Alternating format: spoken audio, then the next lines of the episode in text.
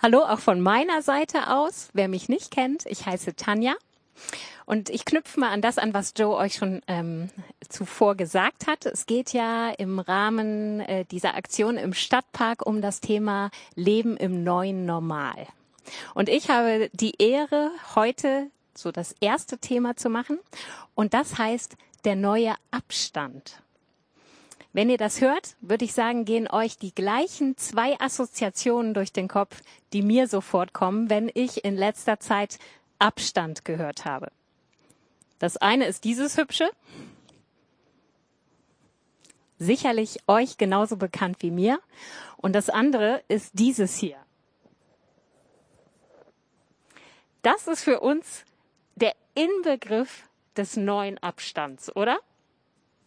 Damit ihr mich jetzt weiter verstehen könnt, mache ich es mal ohne Maske.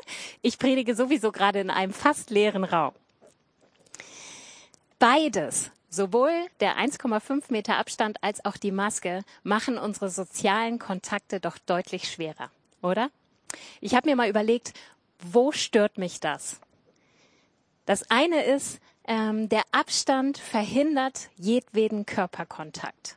Also wenn es nicht gerade mein eigener Hausstand ist, dem ich nach wie vor begegnen darf, wie ich das immer tue, habe ich das Problem, dass ähm, ich manche körperliche Gesten, die eigentlich wichtig sind in meinem sozialen Umgang mit anderen, alle nicht mehr benutzen darf. Das fängt an mit der Begrüßung. Interessanterweise würde ich sagen, ist die Umarmung als Begrüßung ähm, mittlerweile sehr weit verbreitet, fast sogar noch weiter verbreitet als der Handschlag, der damals üblich war. Es gibt aber auch Gesten der Zuneigung. Wenn ich jemanden trösten möchte, dann ist es so dieses Hand auf die Schulter legen oder auch auf die Schulter klopfen, Anerkennung und Lob ausdrücken. Wenn ich mich mit jemandem freue, all das sind Dinge, wo ich eigentlich normalerweise in irgendeiner Form auf körperliche Gesten zurückgreife und mich der Person auch nahe. All das fällt jetzt weg. Ich stehe im Abstand und kann der Person nicht näher kommen. Dann kommt diese blöde Maske. Was verhindert die eigentlich? Für mich verhindert die einen wesentlichen Aspekt der nonverbalen Kommunikation, nämlich den der Mimik. Ich weiß nicht, ob euch das so stört. Mich stört das ähm, total, weil alles muss plötzlich nur noch durch die Augen gesagt werden. Das Lächeln, Interesse am Gegenüber, dass ich ihm Aufmerksamkeit schenke, wenn er zu mir spricht, ob ich es jetzt freundlich meine, ob ich sauer bin, all das müssen die Augen sagen. Und ich kann nicht den Rest meines Gesichtes benutzen. Und so kommt es, dass äh, diese zwei Aspekte plus die Tatsache, dass wir unter einigen Kontaktbeschränkungen seit mehreren Monaten leben, eigentlich die Pflege von Beziehungen und die Interaktion untereinander total erschweren, oder? Auch, und ich denke mal, das ist einer der Punkte, der den meisten am schwersten fällt, so wichtige Meilensteine im Leben können nur noch schwer oder sehr eingeschränkt zusammen gefeiert werden. Wenn man mal an Taufen denkt, an Hochzeiten, Geburtstage, wo man eigentlich so gerne die Menschen einladen würde, die einem wichtig sind, aber dann ist man eben beschränkt und kann sie nur im kleinen Kreis feiern und nur unter ganz vielen Einschränkungen und Bedingungen. Also mir fällt ehrlich gesagt in dieser Zeit am meisten auch schwer, hier zu predigen. Ich habe das eben schon denjenigen, die hier mit im Raum sitzen, gesagt. Äh, ich habe da so eine richtige Abneigung gegen entwickelt. Es fehlt nämlich auch hier die Interaktion. Man spricht in einen leeren Raum, man bekommt keine Rückmeldung. Es gibt kein freundliches Lächeln, kein Nicken. Äh, jetzt doch ausnahmsweise einmal. Und man hat das Gefühl, ähm, ja, man redet in ein Vakuum hinein. Und so gibt es sicherlich für jeden von euch, der jetzt hier zuhört, Punkte, die euch echt schwerfallen und wo ihr sagen würdet, boah, der neue Abstand, den wir zurzeit leben und von dem wir auch nicht genau wissen, wie lange dauert er und inwieweit kann er aufgehoben werden, der macht uns echt zu schaffen. Und eigentlich wünschen wir uns doch alle mehr oder weniger wieder einen normalen Umgang miteinander, der nicht von Distanz und Abstand geprägt ist. Für mich hat das bei diesem Thema verschiedene Gedankengänge und Fragen aufgeworfen, als ich diesen Titel gehört habe, der neue Abstand. Meine erste Frage war, wie bald wird es überhaupt wieder einen normalen sozialen Umgang miteinander geben? Oder bleibt es von nun an bei einem neuen Abstand, mindestens vielleicht in den Läden? Und was bedeutet das für unsere zwischenmenschlichen Beziehungen? Wie können wir trotz Abstand Nähe leben? Und das sind alles Fragen, die kann ich euch ehrlich gesagt gar nicht beantworten, weil die immer von der aktuellen Situation in den eigenen äh, Bundesländern und in den Gebieten abhängen, wo wir leben. Aber es gibt noch eine viel grundlegendere Frage und die finde ich spannend, um sie mit euch mal näher zu betrachten. Wie nah waren wir uns eigentlich vor Corona? Und inwieweit waren unsere Beziehungen ohne diese Abstandsregel und ohne diese Maske, also ohne vorgegebene Distanz, vorher denn wirklich von Nähe und Offenheit zueinander geprägt? Das finde ich eine ziemlich spannende Frage. Und vielleicht auch viel spannender über den neuen Abstand nachzudenken, vielmehr über neue tiefe Nähe nachzudenken. Wie können wir trotz dieser Abstandsregeln Nähe zueinander erfahren? Und als ich näher darüber nachgedacht habe, wurde mir ziemlich schnell klar, dass Corona ja eigentlich schwerpunktmäßig nur die körperliche Nähe zueinander beschränkt. Angefangen von dem Begrüßungsritual bis hin zu Problemen bei Dating-Apps. Ich habe letztens im Radio einen kurzen Bericht über eine Dating-App gehört, wo verschiedene ähm, Partner interviewt wurden, die normalerweise diese Dating-Apps für One-Night-Stands benutzen und die jetzt echt Probleme haben mit Corona. Also es äh, kann in alle deine Bereiche gehen, aber es betrifft meistens die körperliche Nähe. Vielleicht lohnt sich ja mal ein gemeinsamer Blick in die Bibel, was sie eigentlich über Beziehung zueinander sagt und was sie betont und in den Mittelpunkt stellt. Und damit möchte ich mit euch einen Vers aus Matthäus angucken, nämlich Matthäus 22, Vers 37 bis 39. Da steht, du sollst den Herrn, deinen Gott lieben von ganzem Herzen, mit ganzer Hingabe und mit deinem ganzen Verstand. Dies ist das größte und wichtigste Gebot.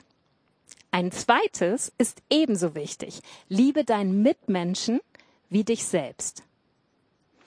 Das heißt, wenn wir diese Verse lesen, dann merken wir, dass hier eigentlich von drei verschiedenen Beziehungsebenen gesprochen wird und dann auch von der Qualität dieser Beziehung. Ich hänge sie euch jetzt mal auf und ich bin mir bewusst, dass dieses Bühnenbild schon einige herausfordert. Es sieht längst nicht so modern aus wie der Fernseher, der sonst hier hängt. Ja, das ist so eine Stellwand, die nicht jedem gefällt. Und jetzt hänge ich hier auch noch Schilder auf, die wahrscheinlich alle schief hängen gleich. Aber ihr müsst damit jetzt ausnahmsweise mal leben. Der Vers spricht einmal über die Beziehungsebene zu Gott. Dann aber auch über die zu meinem Nächsten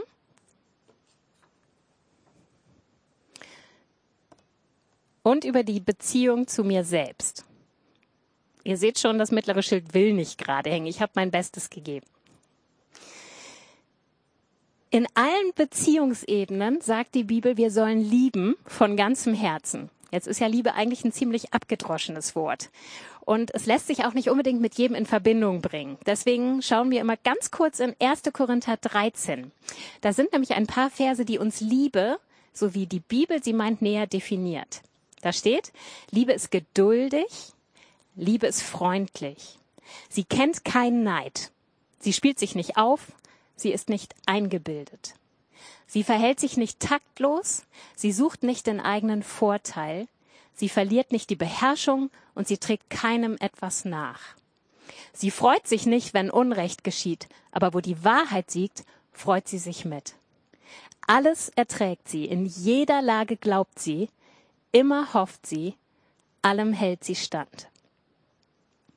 Das ist harter Tobak, aber ich finde deutlich besser irgendwie zu greifen, als dieses ständig in den Mund genommene Wort Liebe, wo jeder irgendwie was anderes drunter versteht. Und ich denke, das kann man schon eher auf verschiedene Beziehungsebenen um uns herum beziehen. Und die Bibel legt jetzt mit diesem von ganzem Herzen nahe, dass wir wirklich mit echter Hingabe diesem Maßstab in allen diesen Beziehungen folgen sollen. Das ist das, was die Bibel unter Nähe zueinander versteht. Aber wie sieht's denn mit der Realität aus? Ich habe mir selbst einfach mal die Frage gestellt, wie stehe ich in all diesen drei Beziehungsbereichen? Wie sieht's da mit der Nähe aus, von der die Bibel eigentlich spricht? Und eigentlich dachte ich am Anfang, Mensch, also das ist ja hier jetzt mal das Leichteste. Ne? würde ich sagen. Also das klingt machbar, so zu mir selbst wirklich nahe zu leben, keine Distanz zu haben. Das müsste ja wohl selbstverständlich möglich sein, oder? Aber ich habe schnell gemerkt, dass fast jeder von uns im Laufe seines Lebens in einer wachsenden Distanz zu sich selbst lebt. Jetzt stehst du da vielleicht und denkst, was meint sie damit? Ich gebe dir mal ein paar Beispiele. Wenn du zum allerersten Mal bei einer Audioaufnahme deine Stimme hörst, hast du schon mal gesehen, wie Leute da reagieren? Meistens geschockt. Was? So klinge ich? Das klingt ja total schrecklich. So hört ihr mich? Wenn man die eigene Stimme gespiegelt bekommt, ist das ganz seltsam. Das Aussehen im Spiegel, was uns manchmal echt herausfordert und vielleicht durch bissige Kommentare anderer noch zusätzlich angefacht wird. Ich gebe euch mal ein Beispiel. Ich habe ja Locken und wer Locken hat, hat den Vorteil, er kann sich immer aussuchen. Entweder er lässt die Locken oder er föhnt sie aufwendig raus und macht die Haare glatt. Und bei mir ist es so, ich habe manchmal Phasen, da habe ich keinen Bock auf Locken, also mache ich mir die Mühe und föhne die wochenlang immer glatt bis die Leute denken, ich habe gar keine Locken mehr. Und dann habe ich plötzlich wieder Lust auf Locken und lass sie einfach so, wie sie sind. Und eines Tages nach so einer langen Phase glattem Haar kam ich also wieder mit Locken aus dem Badezimmer, weil ich irgendwie wieder Lust drauf hatte. Und mein Mann schaut mich an und sagt, boah, also mit Locken siehst du deutlich älter aus. Was macht so ein Spruch mit mir? Also ich mag eigentlich lieber meine Locken, ja? Mehr als meine glatten Haare.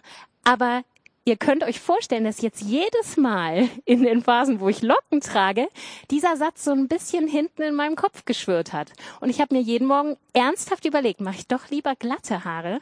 Also wer will denn schon älter aussehen?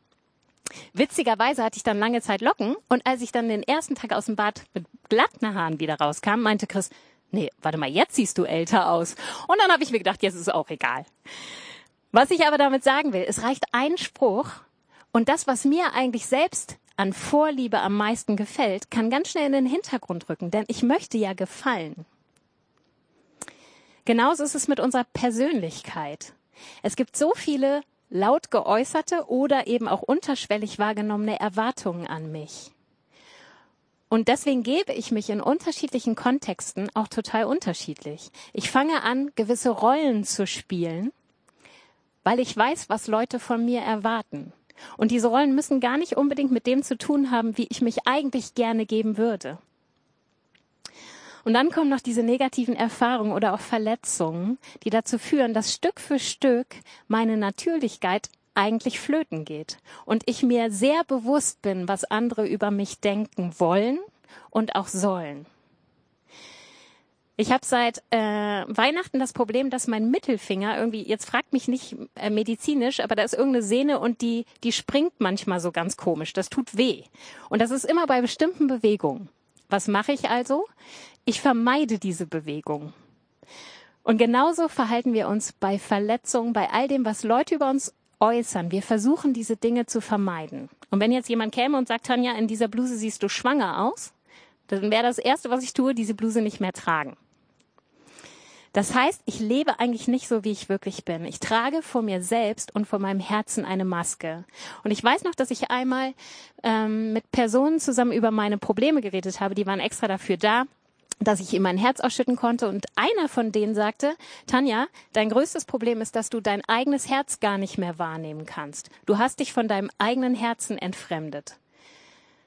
Und tatsächlich genauso ist es ganz oft mit uns. Wir werden von klein auf so erzogen, dass wir uns selbst und unsere Gefühle und Wahrnehmungen gar nicht mehr ernst nehmen. Angefangen von solchen Sätzen wie, ach, das tut doch gar nicht so weh, stell dich doch nicht so an, das ist gar nicht so schlimm. Du übertreibst doch mal wieder nur. Und wir lernen, unser Herz auf stumm zu schalten. Ich wage also mal zu behaupten, ich nehme mal die hier, dass wir in unserem Leben mehr und mehr Distanz zu uns selbst aufbauen. Wie sieht's aus mit deinem Nächsten?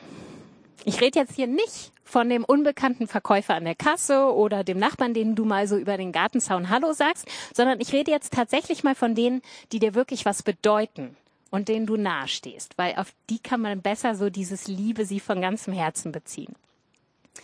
Trotzdem wirkt sich dieser erste Punkt schon mal ganz eindeutig auch auf diese Beziehungsebene aus.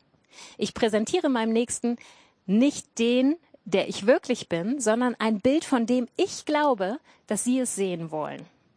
Ich möchte nämlich gefallen. Und gerade in engen Beziehungen, also mit Personen, die dir wirklich wichtig sind, kommt jede Menge Raum für Verletzungen und negative Erfahrungen. Und ich denke, jeder von uns hat so eine enge Beziehung, die irgendwann mal in die Brüche gegangen ist oder die zumindest ganz stark eingeschränkt wurde durch solche Verletzungen. Überlege doch einmal selbst, ob dir eine Person einfällt, die du eigentlich total schätzt, bei der du aber mehr und mehr gespürt hast, wie du auf Distanz gehst innerlich, weil sie dich in bestimmten Punkten verletzt hat. Und so führen verschiedene negative Situationen oft dazu, dass wir sie zwar oberflächlich klären, ja, wir sprechen solche Situationen im besten Fall auch an, aber trotzdem beginne ich in bestimmten Bereichen im Inneren diese Dinge abzuspeichern und Mauern hochzuziehen, wo ich sage, so an diesem Punkt kommt keiner mehr dahinter. Das mache ich nicht bewusst, aber das passiert ganz oft unbewusst. Und ich kenne zum Beispiel ein Verhältnis ähm, zu zwei Menschen, mit denen ich früher ganz engen Kontakt hatte. Aber nach und nach haben sich durch verschiedene Verletzungen so viele Tabuthemen aufgebaut, dass es jetzt manchmal echt schwer ist, zusammen zu kommunizieren. Das heißt, auch hier sind unsere Beziehungen zu unserem Nächsten oft geprägt von innerem Rückzug und auch Distanz. Ja, und dann haben wir noch die Ebene Gott.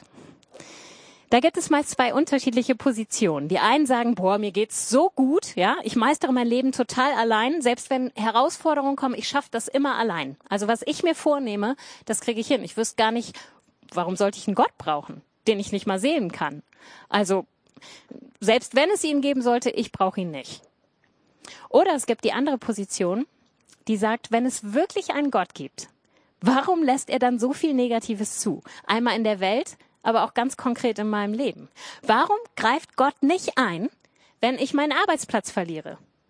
Oder wo war er, als meine beste Freundin mich hintergangen hat? Oder warum hat Gott zugelassen, dass mein Partner mich verlassen hat? Also wenn es diesen Gott schon gibt, dann scheint er ohnehin kein Interesse an mir zu haben. Und das ist eine berechtigte Frage. Warum sollten wir eine Beziehung zu einem Gott haben, selbst wenn wir jetzt mal in dieser Predigt davon ausgehen, dass es zu 100 Prozent sicher ist, dass es ihn gibt. Warum sollten wir eine Beziehung zu ihm haben? Ist das überhaupt zeitgemäß? Ist das angemessen? Ich denke, dass viele von uns in unserer Gesellschaft und gerade hier in unserem Kulturkreis definitiv eine Distanz zu Gott wahrnehmen. Eigentlich wollen wir so nicht leben, oder? Abstand ist nicht schön, haben wir eben schon ganz am Anfang gesehen. Weder der körperliche noch der innerliche Abstand zu anderen Menschen fühlt sich gut an. Was ist die Lösung? Die Lösung fängt bei Gott an und das ist das Faszinierende.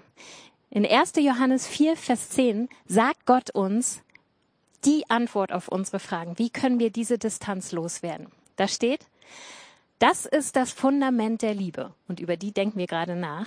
Nicht, dass wir Gott geliebt haben, sondern dass er uns geliebt und seinen Sohn als Opfer für unsere Sünden zu uns gesandt hat.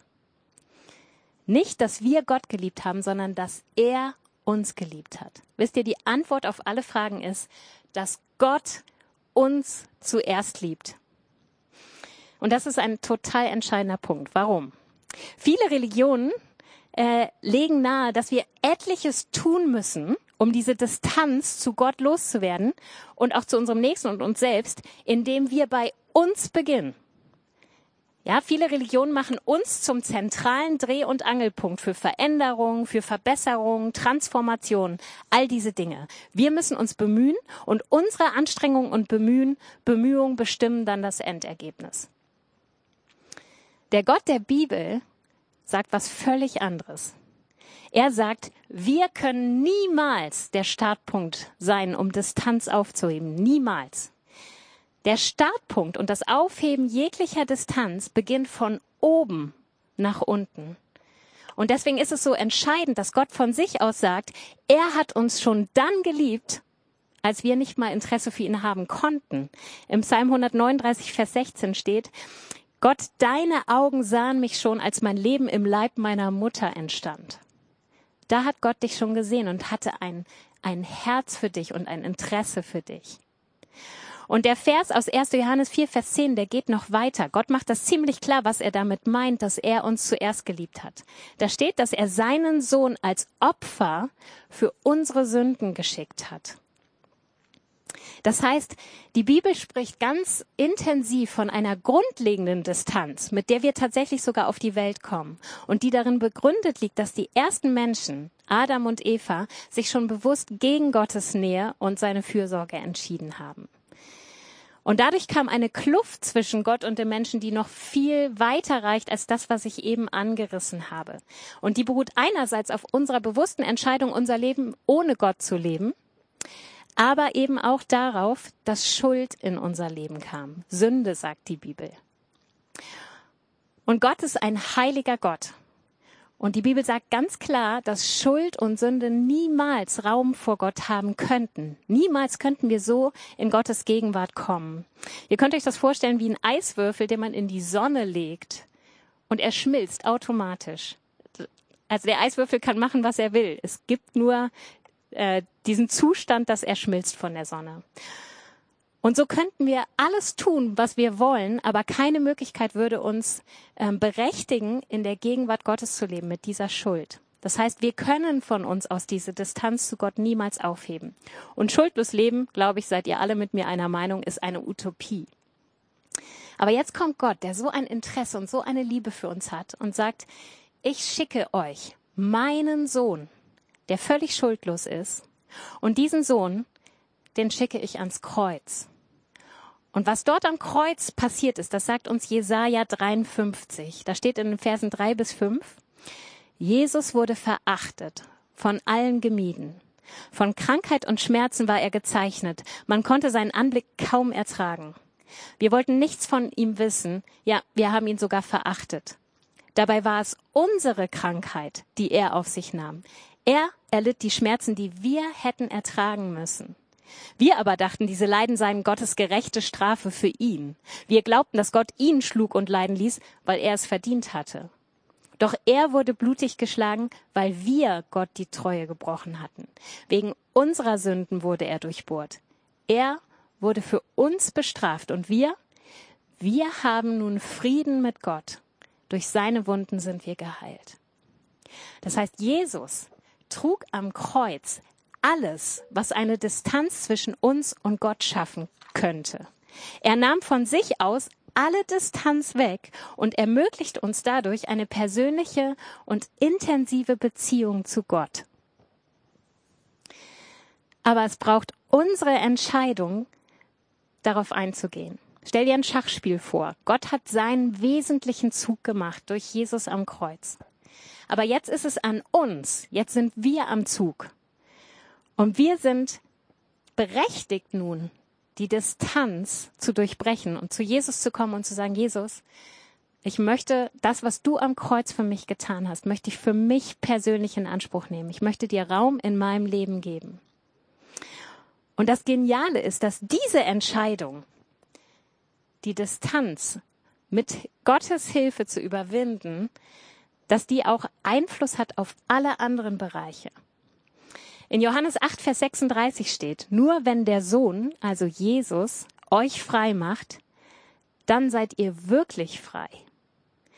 Das heißt, wenn wir beginnen, Gott in unser Leben zu lassen und wenn wir anfangen, nach seinen Maßstäben zu leben, uns führen zu lassen von ihm, dann hat das Auswirkungen auf diese beiden Beziehungsebenen und dann merke ich, dass Gott daran arbeitet und dass er anfängt, mich in Freiheit zu führen. Ich habe eben aufgezählt, wie viel gerade Verletzungen, negative Aussprüche, negative Erfahrungen Mauern in uns aufrichten, sowohl in dieser Beziehungsebene als tatsächlich auch zu uns selbst. Und Gott fängt an, Licht zu bringen in diese ganzen Situationen. Plötzlich erinnerst du dich an Dinge, die echt Mauern in dir aufgerichtet haben. Und Gott geht mit dir an diese Mauern dran und er, er nimmt nicht nur die Symptome weg, sondern er geht mit dir an die Wurzel. Und es gibt in der Bibel einen Vers, wo Jesus sagt, dass er alles in allem genug ist für uns.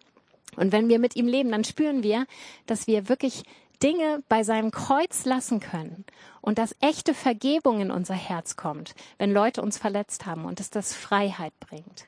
Und so fängt Gott an, nach und nach all die Masken von uns wegzunehmen, die wir einmal in Bezug zu unserem nächsten leben, aber auch zu uns selbst. Und all das können wir ans Kreuz bringen. Und da sehen wir es in einem neuen Licht und wir beginnen tatsächlich in der Liebe Gottes frei zu werden. Und das ist die neue Nähe, die Gott uns ermöglichen möchte. Die können wir niemals von uns aus irgendwie schaffen, aber Gott möchte sie uns schenken. Und ich möchte abschließen damit, dass ich dir kurz von mir erzähle. Und zwar äh, hat mein Vater unsere Familie verlassen, als ich 13 war. Und da äh, mit einher gingen ganz viele Verletzungen. Ähm, ich hatte dann tatsächlich über zweieinhalb Jahrzehnte keinen Kontakt mehr zu ihm oder zumindest wenig Kontakt zu ihm. Und es äh, gab auf beiden Seiten ein böses Wort, das wieder zum nächsten führte. Und ähm, trotz Versuche, sich gegenseitig zu nähern, ist es immer wieder gescheitert. Und zwar deswegen, weil die Vergangenheit so zwischen uns stand, zwischen meinem Vater und mir. Und wir schafften es beide nicht, die Vergangenheit ruhen zu lassen. Und so hatte sie immer wieder Auswirkungen auf unsere Treffen in der Gegenwart oder auch auf, auf die Vorstellung, überhaupt zukünftig zusammenzuleben. Und äh, so waren die paar Versuche so von Scheitern geprägt, dass wir irgendwann beide, glaube ich, resigniert haben und gesagt haben, okay, dann müssen wir damit leben, dass wir keine Beziehung mehr zueinander haben. Und die ganzen Wunden waren aber trotzdem in meinem Herzen. Und ich denke, bei meinem Vater war es nicht anders. Und es fühlt sich nicht gut an, so eine wichtige, innige Beziehung zu haben, die komplett in die Brüche gegangen ist. Und dann kam Gott in mein Leben in einer Art und Weise, wie ich ihn vorher nicht gekannt habe. Und er hat mir gezeigt, dass er mein Vater sein möchte, mein himmlischer Vater. Und dass da so viel ist, was er in mir freisetzen möchte und auch erneuern möchte, wo er meine Verletzungen wirklich ernst nimmt und verstanden hat, was das in mir ausgelöst hat. Und so hat Gott nach und nach bei mir dann angefangen, Mauern einzureißen, die ich gebaut hatte. Und Verletzungen zu heilen, die ich ihm brachte. Und ich merkte, wie ich Stück für Stück auch Vergebung aussprechen konnte über bestimmte Situationen, wo ich ganz eindeutig der Meinung war, da hat mein Vater mir echt Unrecht getan. Und interessanterweise hat Gott auch auf der anderen Seite gewirkt, bei meinem Vater. Und wahrscheinlich ist auch er in manchen Dingen durch ähnliche Prozesse gegangen.